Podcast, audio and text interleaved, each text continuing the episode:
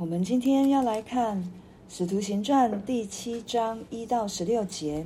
大祭司就说：“这些事果然有吗？”斯提反说：“诸位父兄，请听。当日我们的祖宗亚伯拉罕在米索波大米还未住哈兰的时候，荣耀的神向他显现，对他说：‘你要离开本地和亲族，往我所要指示你的地方去。’他就离开迦勒底人。”之地住在哈兰，他父亲死了以后，神使他从那里搬到你们现在所住之地。在这地方，神并没有给他产业，连立足之地也没有给他。但应许要将这地赐给他和他的后裔为业。那时他还没有儿子。神说他的后裔必寄居外邦，那里的人要叫他们做奴仆，苦待他们四百年。神又说，使他们做奴仆的那国，我要惩罚，以后他们要出来在这地方侍奉我。神又赐他割礼的约。于是亚伯拉罕生了以撒，第八日给给他行了割礼。以撒生雅各，雅各生十二位始祖，呃，先祖。先祖嫉妒约瑟，把他卖到埃及去。神却与他同在，救他脱离一切苦难，又使他在埃及王法老面前得恩典，有智慧。法老就拜他做埃及国的宰相，监管全家。后来，埃及和迦南全地遭遇饥荒，大受艰难，我们的祖宗就绝了粮。雅各听见在埃及有粮，就打发我们的祖宗初次往那里去。第二次，约瑟与弟兄们相认，他的亲族也被法老知道了。约瑟就打发弟兄请父亲雅各和全家七十五个人都来。于是雅各下了埃及。后来他和他们的祖宗都死在那里，又被带到示事件，葬于亚伯拉罕在事件用银子向哈抹子孙买来的坟墓里面。坟墓里，阿门。好，我们今天看到七章一节，第一节告诉我们，大祭司就说，这些事果然有吗？因为司提反。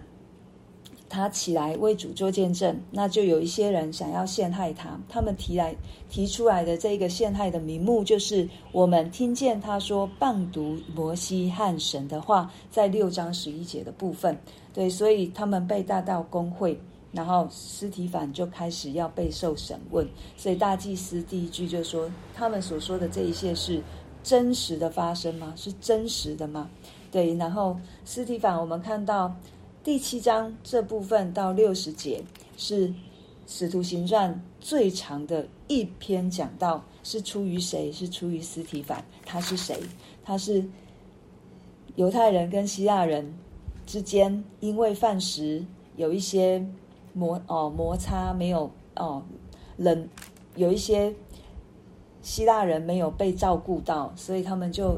请使徒来处理这一件事情。司提反就是在这一些管饭食的七个人当中的一个人，对。然后这管饭食有有一个要有几个要求，就是他们需要好名声，被圣灵充满，智慧充足的人。我们看哦，在初代教会，连这种管饭食，虽然我们一般来讲管饭食是应该什么人都可以做。可是没有，因为他们的受洗人数三千人、五千人这么多人，对，可能不会一下子就聚集在一起，所以他们需要七个人。可是连这种好像在我们现代世世界当中所觉得这种职位没有什么特别的职位，他们都使徒都用一个非常高的标准来要求。来来选来呼召这一些人出来，好名声被圣灵充满，智慧充足。那我们看到为什么今天斯提反会遇到这样的事情？在第十节就说，斯提反得以智慧和圣灵说话，众人抵挡不住。在六章十节一样，我们看到人就是圣灵充满在司提反里面，激动他的心要来为主做见证。所以这些人一样跟，跟使徒们所面对的，在司提反身上，现在也开始在面对。有人敌对他，有人污蔑他，有人要陷害他，那他仍旧为主站立得住。他开始诉说了，从亚伯拉罕开始讲，为什么他要从亚伯拉罕开始讲？这些人明明都知道，就是因为他们明明都知道，但是他们却信错了。他们以为的顺服，其实是抵挡了神。所以他开始把他们对他的指控从言语当中显示出来。他第一个就说：“诸位父兄，请听，当日我们的祖宗亚伯拉罕在米索波大米还未住哈兰的时候，荣耀的神向他显圣。”他们说，斯提凡谤读摩西和神的话，也就是在律法上面还有真理上面是跟神敌对的。可是这里我们看到他明明的讲。荣耀的神向亚伯拉罕显现。如果他亵渎神，他就不会说是荣耀的神。然后他继续说，神如何带领亚伯拉罕离开乌尔到迦南，然后给亚伯拉罕什么样的应许？我们都知道，从创世纪都知道神。对亚伯拉罕的心意，但他在这里提到第五节说，神只对亚伯拉罕说，要把那一块地迦南地，也就是现在这一些宗教领袖所聚会耶路撒冷的地方，神所赐的产业，在亚伯拉罕生前，他完全没有经历，也完全没有看到，因为神已经跟他说，是你的后裔会得着这地，主耶稣。就是上帝所预备的那一个后裔，可是已经来了，他们却不相信他，所以他一再要再铺梗。对，我只是先破了梗，他再铺铺这一条路，让他们知道，你们所知道的，你们心中所想的，并不是上帝所想的，你们心中所定义的，并不是上帝所定义的。对，上帝已经弥赛亚来了。你们却不接受，所以他在这里继续的讲，那时他都没有看到，甚至没有儿子。可是神应神也明明白白的告诉亚伯拉罕，他是会有儿子的，他是会有后代的，因为这个地是要赏赐给他的后代，而且他们要在埃及。做奴仆，然后苦待他们四百年，这只是说一个总数，因为出埃及告诉我们是四百三十年。那神说，使他们做奴仆的那一国，神要审判。我们也看到，因为法老的硬心，神用着十诫来审判了埃及，然后神赐给亚伯拉罕这一个受割礼的约。就是让他们可以与神立约，这个也是神的主动。我们刚才说，荣耀的神对亚伯拉罕说，神又赐他割礼的约。接下来我们看到另外一个人出现了，就是约瑟。对约瑟，这里提到先祖嫉妒约瑟，把他卖到埃及去。我们要来看神的动作，神却与他同在，救他脱离一切苦难。我们从亚伯拉罕一路。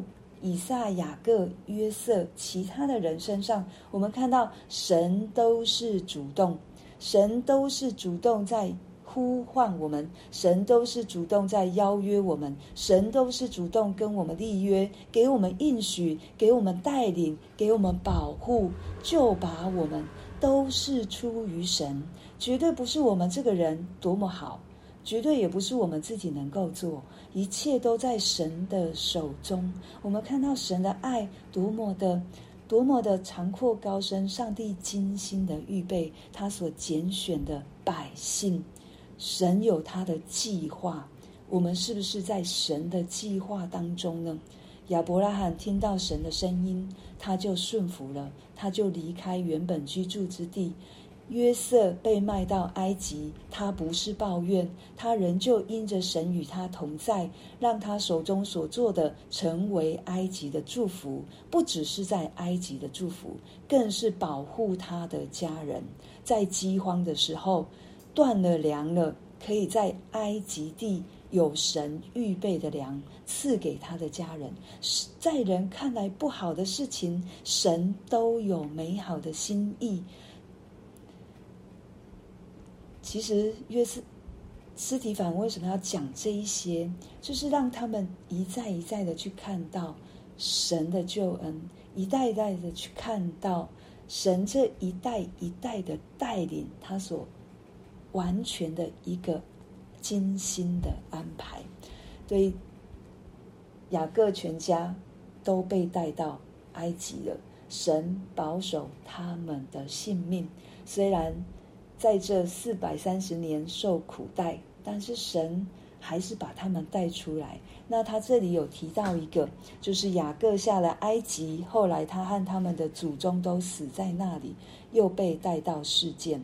葬于亚伯拉罕在示剑用银子从哈摩子孙买来的坟墓里。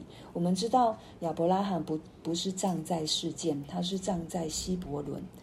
但是这里为什么他提到事件？约瑟，嗯，约瑟是葬在这里。对，那因为他要说，不是你认为的圣地耶路撒冷才是敬拜神的圣地，神所拣选事件也。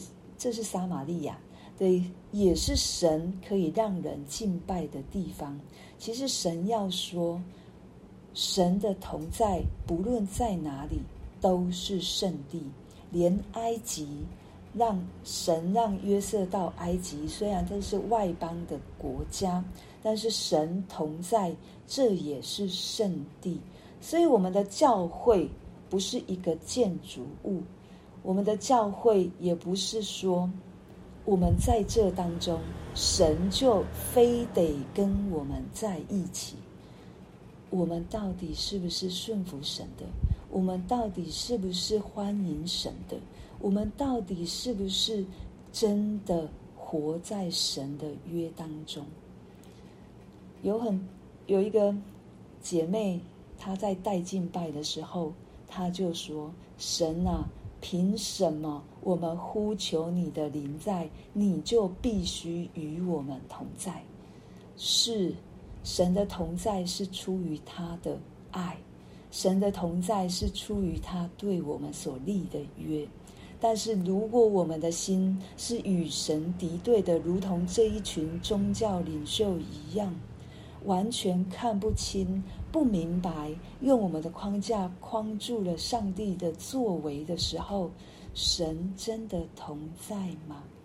但是神一再给我们机会，他真的很想跟我们同在。